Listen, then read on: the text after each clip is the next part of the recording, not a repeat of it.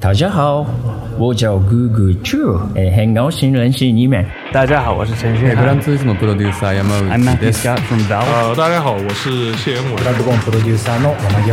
Jason Van. Jaleo 的听众，大家好，我是索尼电脑娱乐的负责人天天五人。Hi, I'm Yusuf from the Xbox team at Microsoft, and you're listening to Jadio. 追根溯源，挖掘游戏文化，深入浅出探索业界秘闻，聊游戏也能长知识。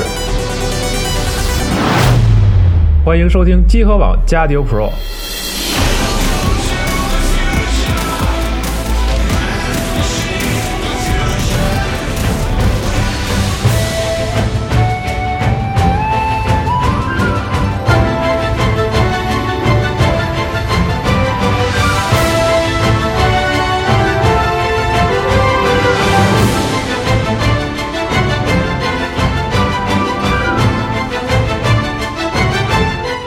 大家好，欢迎收听最新一期的加丢 Pro 专题节目，我是西蒙。我是四十二，对，然后大家都知道啊，就是再过两天就是广州核聚变就要开始了。对，然后在这个核聚变的现场啊，我们会玩到一款游戏，叫做《神武幻想》。没错然后这个游戏其实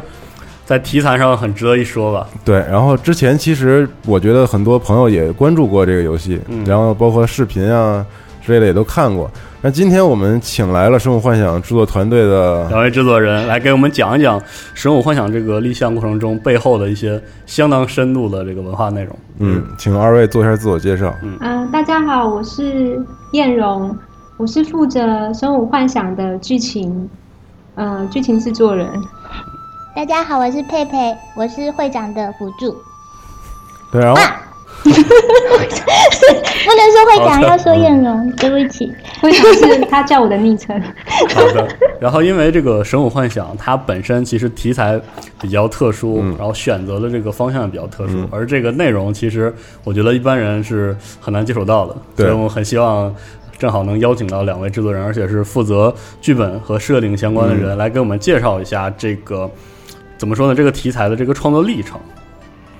包括背后就是蕴含的这些文化。对，因为我我们知道啊，从现在的内容来讲，吸取了非常多中国古老的，比如说《山海经》啊，嗯然后等等一些，就比我们认为的古古老更更古老老的内容，所以我们还真的觉得非常有意思，就是希望二位能给我们讲一讲。嗯，呃，就是现在市面上的《山海经》的题材游戏的类型很多，那比较没有一个作品是用祭祀或是武道这个主题来切入。那所以我们当初在构想这个神武幻想背景的时候，就是想要采用一个神话色彩比较浓厚的年代，嗯，然后再加上一些考据的东西，让人感觉这是一个真实存在的世界。那我们最后是选择在这个武帝的时期，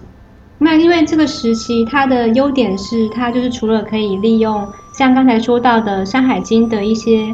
设定的元素，然后还可以透过其里面的巫舞跟祭祀的文化，嗯，来阐述我们神跟人关系的这个主题。嗯所以里面有个很关键的点是这个巫舞，呃，是是的，巫是这个巫术的巫，舞呢是舞蹈的舞。对，其实我了解的时候觉得这个部分非常有意思，因为其实三呃讲《山海经》或者是讲这个三皇五帝时期的游戏确实有，但更多的是聚焦在那个时候炎黄血血脉和这个其他异族之间的战争，但是很少有聚焦到这个极富文化气息的巫术和武的这个相关的这些内容，所以觉得也确实觉得非常有意思。是在那个我们立项的初期，就是会选用《山海经》的这个主要材料的原因，是因为就是它里面就是除了保存大量的神话资料，然后里面还有各个领域的一些文献，比如说它里面有一些宗教、哲学，还有历史、天文、地理，然后动植物，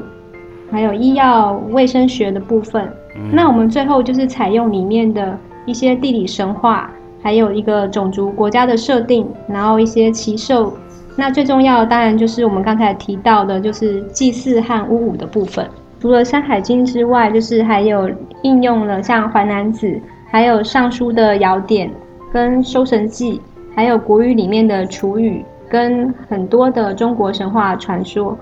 那像呃淮南子的话，我们是应用像女娲补天或是共工撞倒不周山的设定。那尚书的尧典呢，就是主要就是针对尧，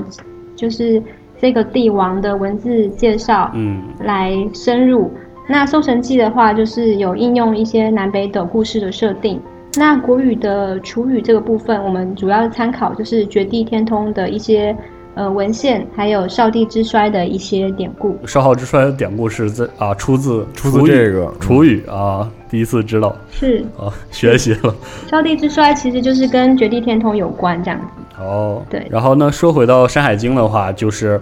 呃，我们在讲五五之前吧，我们还是先讲一些可能对于玩家和普通人更熟悉的一个内容，比如说这个《山海经》，可能《山海经》大家或多或少都知道是一本奇书吧，对，写了很多很有意思的事情，嗯但实际上它本身应该还有很多可以讲的内容。然后您这边就是在为这个游戏做这些功课的时候，还学到或者得到哪些内容？《山海经》的内容就是那时候我们是参考了像说刚才说到的一些主要的动物，然后还有一些奇兽，像比较像耳熟能详的，就是虫鸣鸟、鲲鹏、鹰鹫、开明兽这个部分，然后还有我们游戏里面很重要的像饕餮，然后哦。混沌、桃物、穷奇这四大凶兽，那这些都是呃东方游戏题材中比较常见的元素。那呃，就除了这个之外呢，就是像我们也有参考，它里面有一些就是有特殊效用的，就是珍奇的异兽或草木，比如说像、呃茱萸，它是吃了它就不会感到饥饿，这个是我觉得很有意思的设定。然后还有迷谷，它是一个树树的种类的名称，那就是说佩戴它的时候就不会迷失方向。哦，是，这是一个里面很有趣的，然后还像吃了深深的肉有健步的作用，这样子。就是当初我们是像阅读到这些比较有趣的设定，然后就会希望可以尽可能的，就是放进我们游戏里面这样。嗯不过话说回来，《山海经》是就是有它有记录说作者的信息吗？是谁写的，或者什么时候写的？啊，呃，是的，《山海经》它其实，嗯，目前是没有一个特定的作者就是确定的。那何时完成的，其实也还没有定论。那呃，目前的大部分的说法是说，是从战国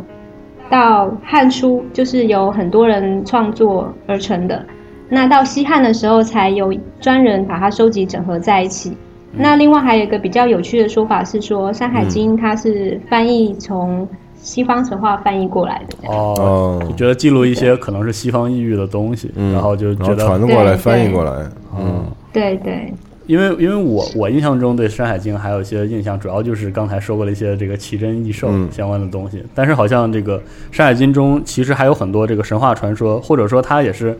怎么说呢？挺好的研究中国古代之前很多这个文化呀和这个宗教的一个很好的资料，是吗？就是神话的传说的部分的话，最熟悉的其实就是像夸父追日，然后嗯精卫填海，还有刑天断手跟鲧，还有大禹治水，嗯就是这几个是大家最耳熟能详的。那其实最重要的是，我们对它的应用，就是它是里面的一些巫跟祭祀的篇幅，嗯比如说，在《五藏山经》的每一篇的末末端呢，它都有记载，就是祭祀这个山神的神貌跟他的神力哦是怎么样祭，就是怎么样去祭祀的。那他有讲到这些山神，他的形貌，比如说就是有的是龙身人面，有的是鸟身龙首，那有的人面三首，就是一些奇形怪状的外貌。那大部分呢都是动物形体的拼凑，或是一些半人半兽的组合。那其实这个部分也算是显现了原始宗教的一个自然崇拜的特色。嗯，就是早期的这些图腾崇崇拜，通常是以这个生物为主，以动物为主，这样嗯，是的，是的。像关于怎么祭祀这些山神，然后还有就是用什么样的物品，还有什么样的仪仪式，在《山海经》其实也有一些比较详尽的记载。比如像开篇的《南山经》中的《南次一经》，他们就有提到说，就是里面的诸山山神是鸟身龙首，那祭祀这些山神的四神的米要用稻米。然后并且选用那个白茅草作为神的坐席，然后祭祀的仪式就是把一些畜禽跟章，就是一种玉的，就是美哦玉，嗯一起埋在地下。嗯，王字旁加一个章这个字儿，对，嗯对，然后就是像，所以以《山海经》来看呢，就是以玉呢来祭祀神灵的这个由来已久，就是在新石器时代的一些遗址中，其实就有发现一些祭祀相关的建筑和器物。那当时就已经有像玉琮或是玉牙章之类的玉礼器。那像像玉琮，它也是一种美玉，它的形状是内圆外方。那有一个说法是，这个方圆其实就是代表了地和天，也就是展现了一个天圆地方的世界观。那中间的那个穿孔呢，就是表示天地之间的沟通。啊所以很早很早之前，中国就已经有这样的一个文化的这个嗯思路了，天圆地方理念，还有用玉玉去祭祭祀的这个传统，是吧？嗯，对对的。然后就是《山海经》呢，它的祭祀仪式的这个部分呢，其实它就是可以从这里面去窥见说，它那个时代其实就是一个巫的时代，而且也是一个万物有灵的一个图腾崇拜的年代。那从我们的一些考据的文献来推测呢，就是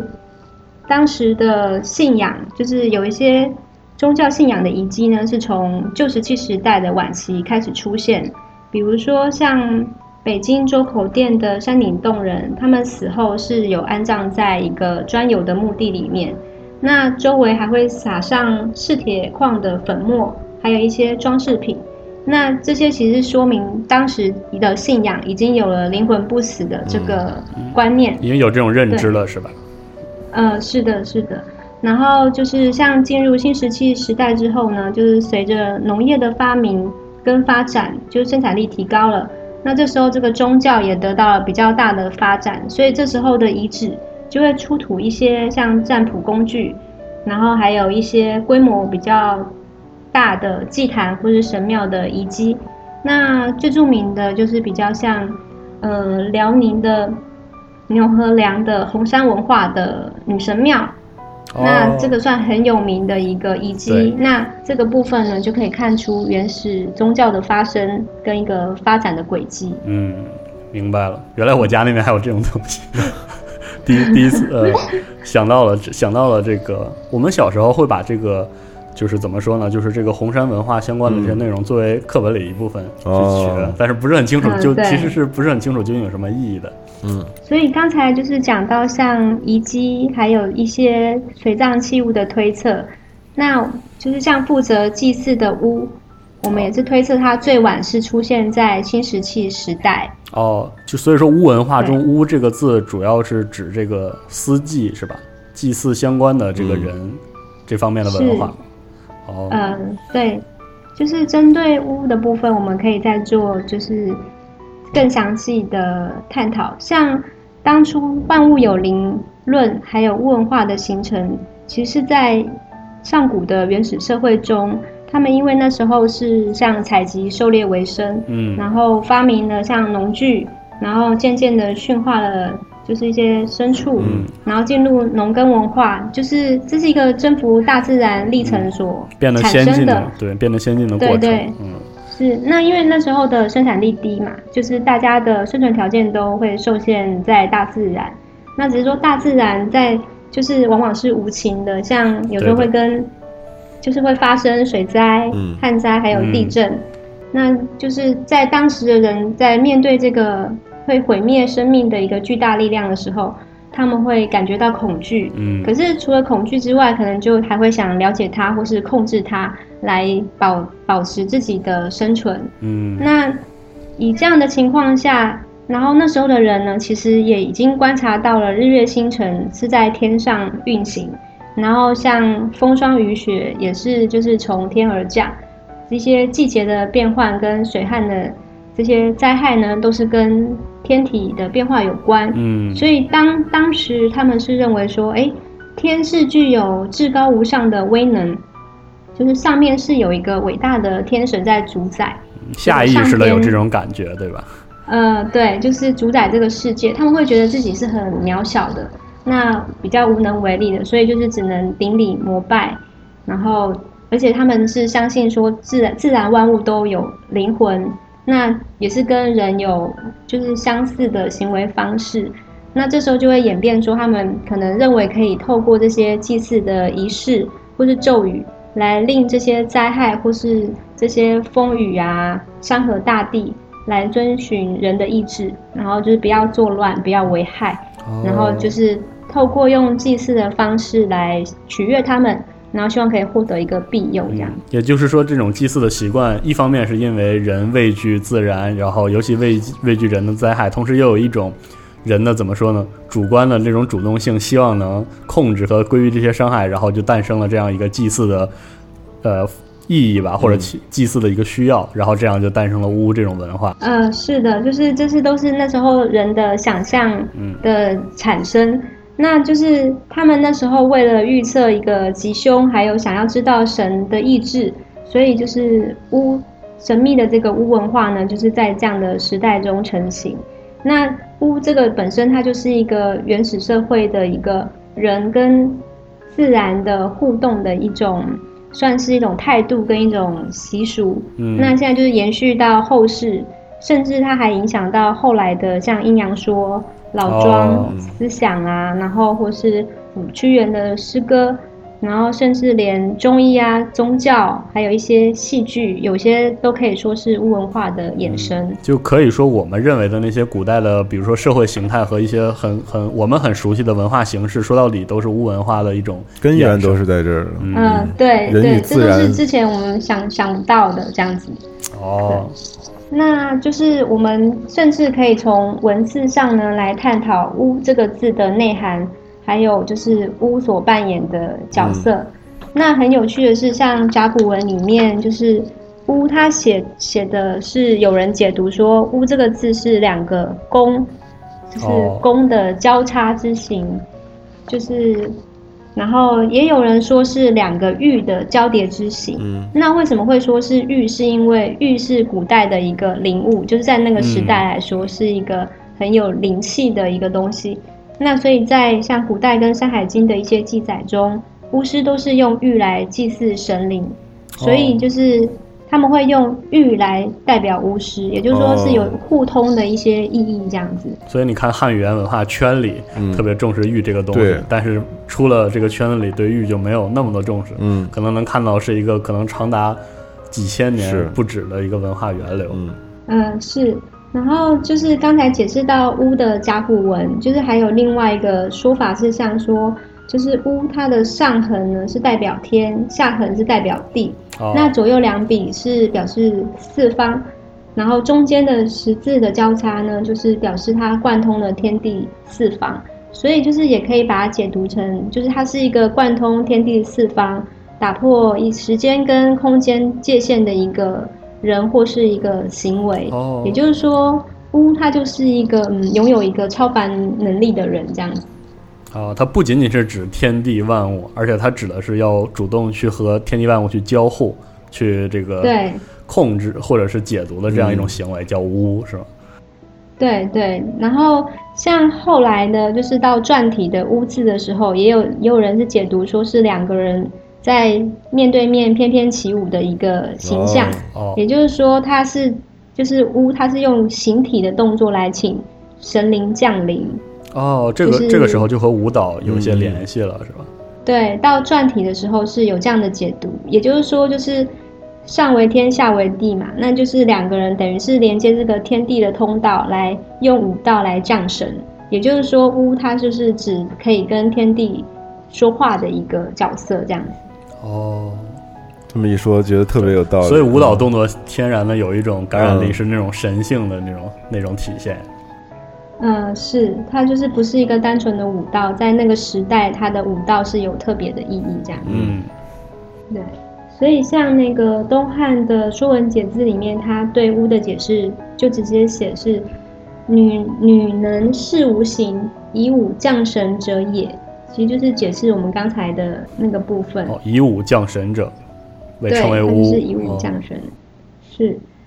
然后就是他们对巫的解释就是，呃，比如说可能鬼神可以附体，或是用其他的方式来见到这个鬼神，然后总之它就是一个联系天地以及就是可以跟这个鬼神沟通的一个、嗯一个特殊的一个角色。对，哦，所以在当时巫者或者说这些能起舞的人，就怎么说呢？算是祭祀，嗯，专门的神职阶级，应该是就是地位很高的一群人，是吗？嗯，对对，他们在那个时候算是地位最高的，然后也被视为最懂最多、最有文化的人。嗯，那他们主要的工作呢，就是像掌管祭祀占卜啦，然后或是把我们的人间事向鬼神报告，然后或是把神灵的指示再带回来，嗯然后被认为就是可以得知人的生死、生死祸福，或是治病啊、驱邪啊，然后招神啊、主意、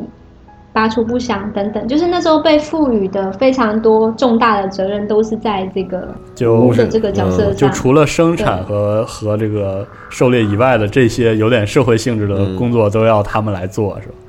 对对，就是一个很特殊的一个专职的一个角色。而且我觉得确实，嗯，也很有用吧，因为它像是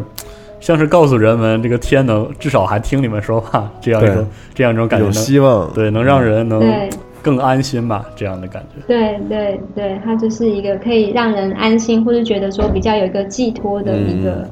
角色。那就是只是说他们算责任很大，就是比如说如果天不下雨的时候，这时候就有可能会把他们就是放到太阳下去曝晒。像商，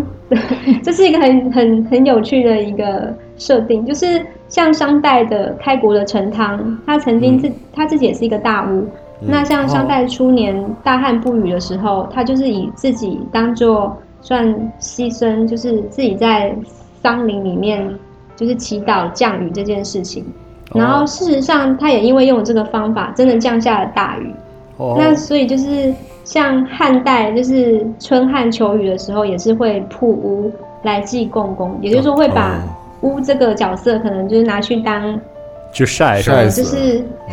对去去曝晒，然后或是甚至他们有说法是说会把用火来烧他们，就是觉得这样也许可以惊动了鬼神，嗯就是让天神知道这件事情，然后降雨来救他。哦。那但也因此就是有听说就是有烧死不少的屋这样子，嗯。就是当时的一个行为。民扬致富的实用主义对对，精神，实用主义逻辑啊，这个，嗯，很佩服。对。对，对还是老百姓有智慧。那个战国的那个西门豹，他治业也是，就是把一些用河神名义诈财的一些屋，就是丢到河里去，就是说请他们去通报河神。就所以那时候这个巫的，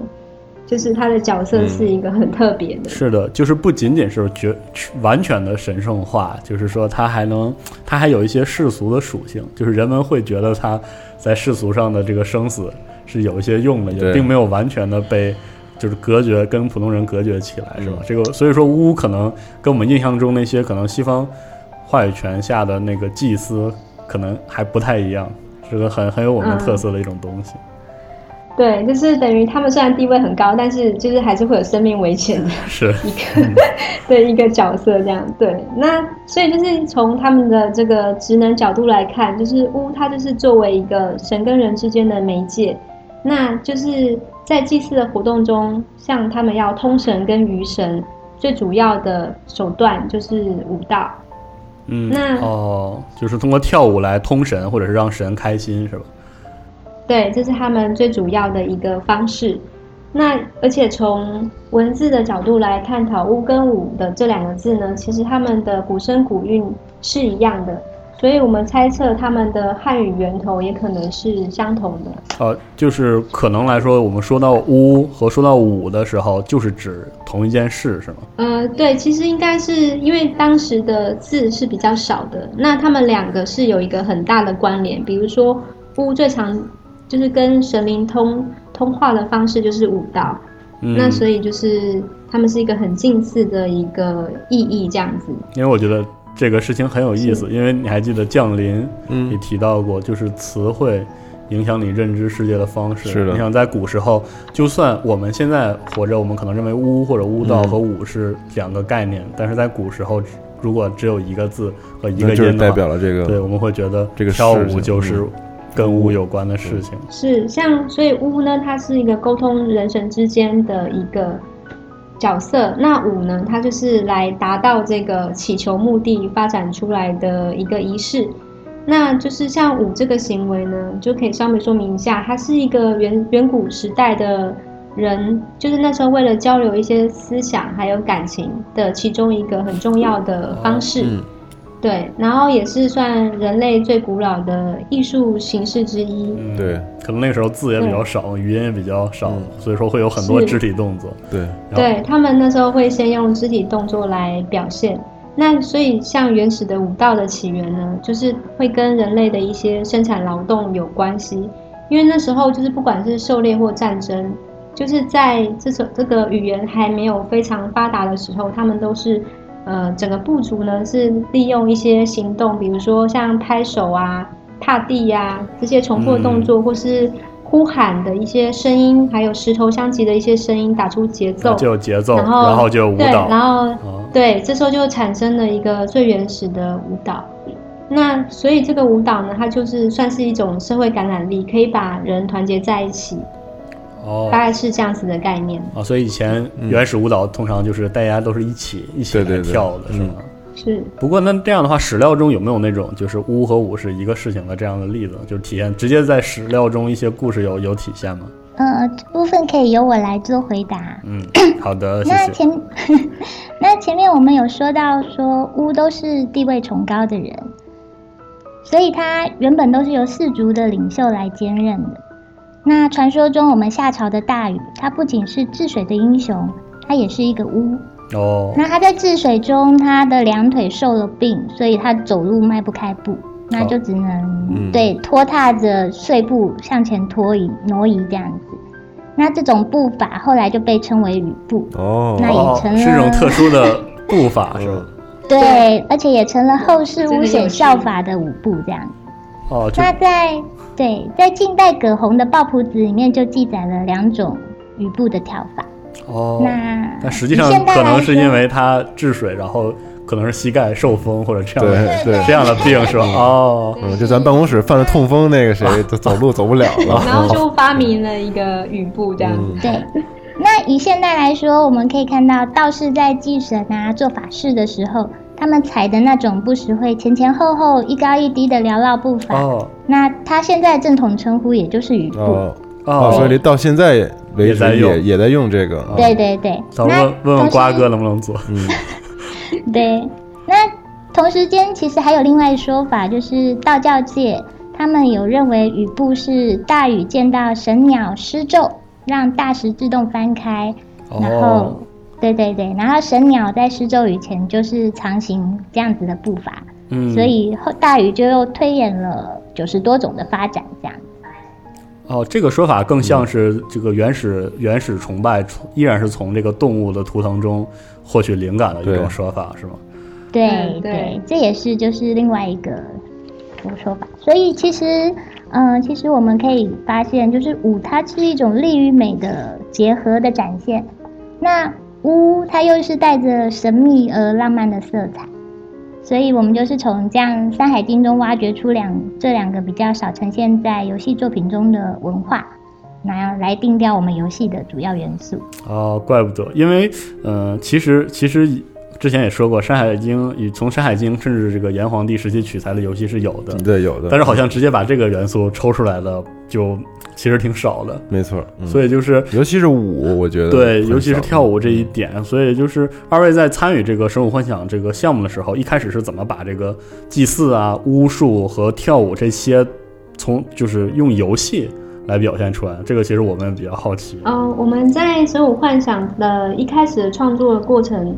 中间呢，就是那时候海外刚好发生了一些天灾，还有一些疫情肆虐的情况。嗯那我们就会感觉到说，哎，即使就是现在距离古代的已经那么久远了，但是我们对大自然的反扑就常常还是措手不及。哦那在面临这个灾难的时候，就是可以看到一些呃不同面向的人性的呈现。所以那时候我们就打算在游戏的设定中，就是设定一个叫做“镜”的这个灾难，来串联起就是前面说到的祭祀还有巫舞的这些元素。哦嗯，就静这个逻辑其实就跟我们史料中反映的人诞生屋这种需求是一样的，是吗？先有灾难，然后感到对灾难的无能为力，然后寻求一种这个祭祀天地的方式，嗯然后再串起来这个舞和祭祀，是吧？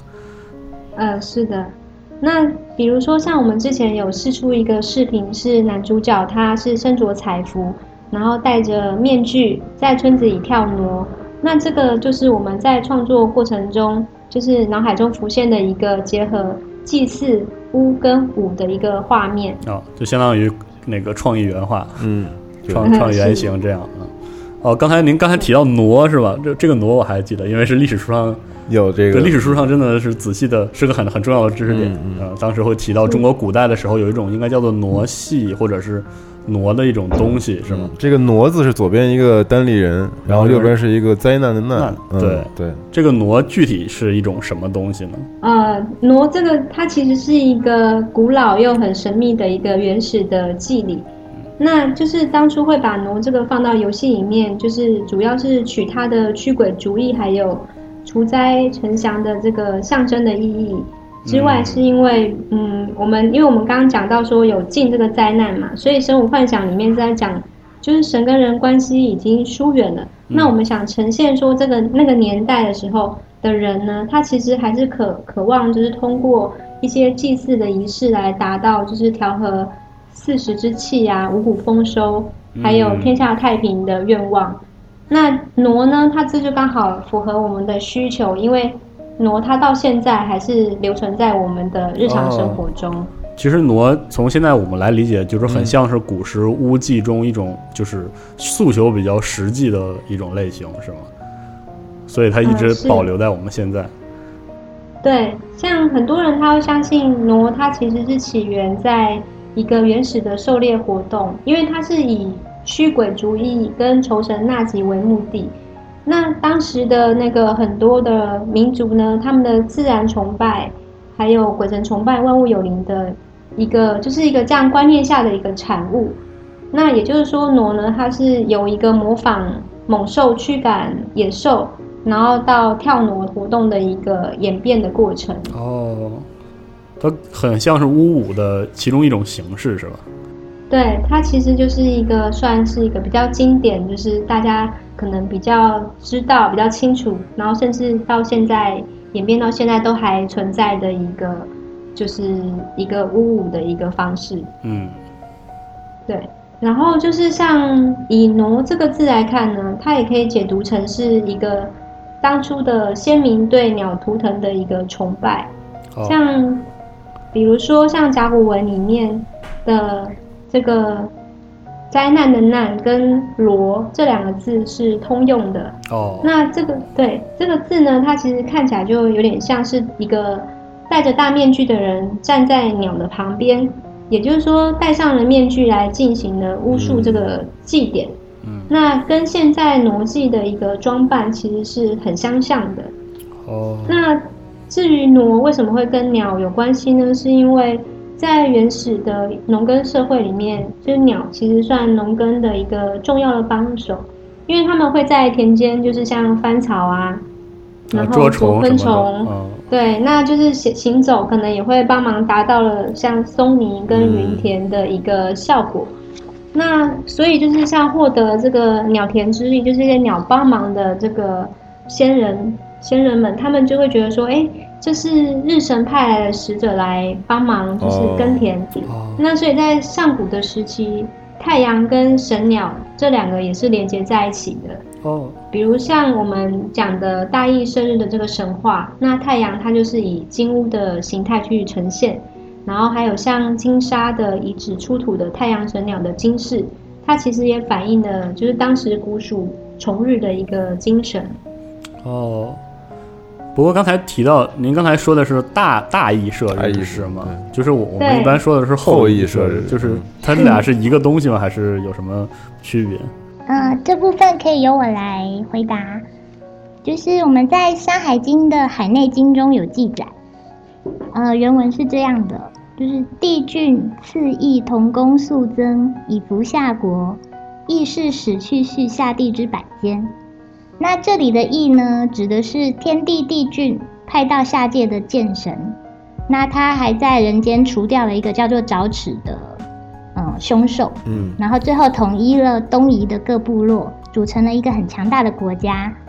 那这个国家的人们都十分崇拜太阳，《山海经》里面就把这个国家定义为十日国。哦，那对，那这个义呢，就是我们就称之为大义。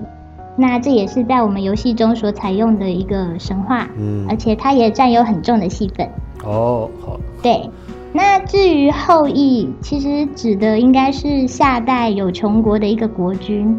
那他喜好打打猎，不理朝政，而且最后甚至还被国相韩卓给害死了。哦，所以 这两个羿并不是同一个人。那我们说的大羿是帝尧时期的人物，就是结合了我们游戏中的时期。嗯，那后面的这个羿是太康时期的，所以严格来说应该是大羿射日，而不是后羿射日。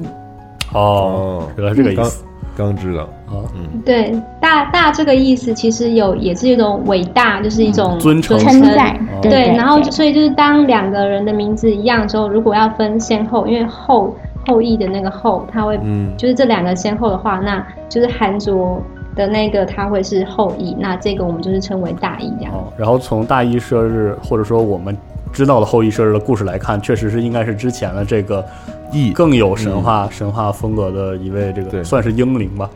然后才对。的故事更像 更像是是大这个大羿射日的这个、这个人。是，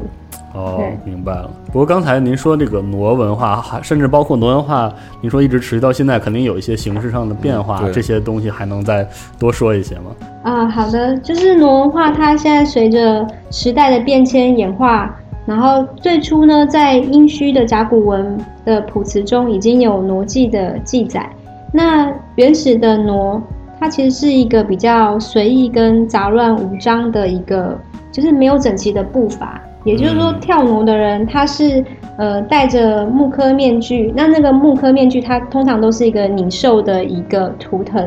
然后身披着兽皮，然后并且他们是以一个驱逐的概念的一个刚劲有力的肢体动作来进行。那嗯会会这样子的驱逐状的动作，主要是因为那时候的人呢认为就是疾病啊，还有这些天灾啊，都是有一些鬼物在作祟。那这些鬼物呢，就像一些毒蛇猛兽，就是他们觉得比较威胁的东西一样，是可以被驱逐的。哦，那是那所以那时候其实傩祭它的仪式，它是离不开就是像歌舞形式跟面具服饰的器物。这个原因就是因为就是它需要那个舞蹈的动作，还有这个面具野兽的这个部分来去做这个驱逐的行为。然后像呃挪祭中他们使用的面具，因为刚才有提到就是粗犷跟野兽的凶悍形象。的原因是因为他们希望戴着这个面具的人，就是是代表神灵这个角色，然后就是人们呢可以透过这个神灵的威力来驱逐这个自然灾害跟像疾病的效果，也就是说是一种。呃，以煞镇煞的道理吧，就是以以恶制恶的一个概念，这样子。对，就其实像这个东西应该写在我们文化基因里，因为我们有很多传统都是那种，比如说把年兽吓跑啊，把凶相吓走，这样的思路好像很早就在延续这个傩戏当中就已经出现了。对对，然后像在到周代的时候，就已经把这个大挪移列入了国家祭祀的礼仪。像《周礼》里面就有讲到说，傩祭是由方向是长领，然后身上是披着熊皮，头上是戴着有四只金色眼睛的面具，然后黑衣红裙，手上还拿着戈跟盾，然后率领百官来驱逐这个鬼，还有一些凶神。哦，这个造型就是尽可能的威武，然后尽可能的害人，然后就有效果。对，不过我我很好奇，是挪挪这种祭祀形式和我们之前说的巫或者巫舞是一种什么关系呢？是它的一个类别呢，还是说和它不一样呢？嗯，其实它就是巫舞的其中一个表现的方式。嗯，那像不同的就是其实除了就是中国之外，就是在不同的文明体也都会出现类似的的这个巫傩的仪式，比如说像希腊北部的村庄，他们每年的一月，就是他们过节的时候，他们会穿上这个动物的毛皮制成的外套，哦然后腰间围着一个响亮的铃铛或是大钟，然后头戴着山羊面具或是用灰来涂脸。然后在街头用舞蹈和钟声来吓退这个恶灵。那他们是以酒神之名来驱散邪灵，然后就是也是希望可以迎来大地的风调雨顺。所以我们把巫和傩放在一起来说，其实要么就是呃起舞来愉悦鬼神，要么就就扮演凶相去这个镇镇除这个凶暴和这个不祥。所以他们其实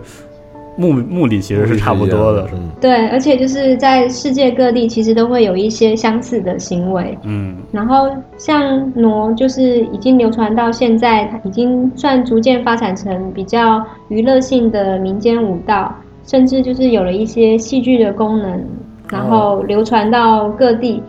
就是所以现在其实还是会看到了一些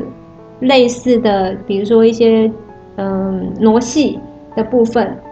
那这个表演呢，就是保留了当时周代方向式的，就是这个头戴木质面具，然后哦手持舞具，然后扮鬼作神，边歌边舞的一个特征。嗯，所以其实傩文化就一直延续到现在，是吗？那现在的话，是就是二位了解了哪些，比如说民间的一些挺传统的一些文化现象，或者是祭祀形式，跟这个傩文化有关的？嗯，比如说在西北春节期间有社火，嗯。那在东北有跳大神，啊，对的，那，台湾这里有八家将，那甚至钟馗信仰啊，也都可以列入傩文化的系统之中。嗯，嗯，其实这么说来，那十月底我们才刚过完不久的西洋万圣节，也正是一种傩的体现。啊，也是要扮演鬼怪，然后对，哦，然后嗯，因为像嗯，我们进行一些交叉比对啊，比如说像我们汉民族在大挪移一般都是在腊日或除夕进行，哦，那欧欧洲的爱尔兰先民他们认为十月三十一号就是万圣节那一天，是一年结束的那一天。对，那希腊北部村庄刚刚燕荣提到的特殊仪式，它是在每年一月进行。所以这样的比对，我们可以看出来，嗯。其实驱挪的时间点大部分都是在新旧年交替的时间。就我们过年过年这个习俗本身，实际上就是以前的大挪，因为大挪会在过年的时候来进行，嗯，哦，对。其，实我们自己根本就没有意识到。那你们家那对，边它就是又透过了形式保留到现嗯。在，但我们也许就是熟视，但是不知道。嗯。你小时候还记得跳大绳的吗？记得，嗯，嗯，现在还有吗？现在很少很少了吧？嗯，然后，另外，您刚才说到这个，您家那边的这个信仰，它跟那个傩具体的关系是什么样的？因为我觉得我们可能很多听听众不太了解这方面的东西。那我们就在做一个钟馗信仰跟傩的关系，就是我我们查到的一个连接。那我们在呃记载中，在挪移会使用一种主鬼的法器，叫做钟馗，它是呃终结的钟，葵花的葵。嗯那钟馗这个东西是一种利器，然后它写作锥。对，那在远古时代呢，齐人以钟馗为主鬼之锥。那有一说是齐人说话迟缓，所以把锥的发音拖成了两个音节，就变成了钟馗。哦，是那这么来的。对、哦对，这个演这个演变很很有趣，很可爱。就是比如说追，然后念得慢就嗯追就钟馗了。哦，明白。那挪移中手持钟馗法器呃的那个假面跳绳者啊，就是被称之为跳钟馗者。久而久之，这个钟馗本来是主鬼的